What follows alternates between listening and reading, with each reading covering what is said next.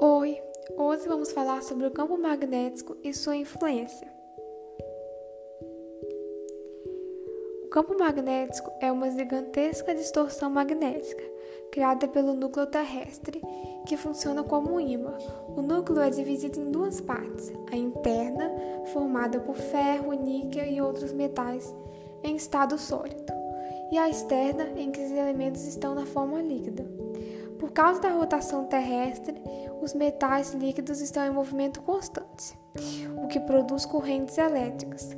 Essa é chamada de teoria do dinamo, que diz que as cargas elétricas do núcleo externo originam um campo magnético, que exerce influência em todo o planeta. A principal função dele é a manutenção da atmosfera e, consequentemente, da vida na Terra.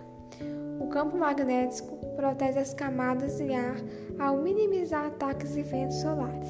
Sem tal defesa, as partículas lançadas pelo Sol arrancariam a atmosfera do planeta. E foi isso o episódio de hoje.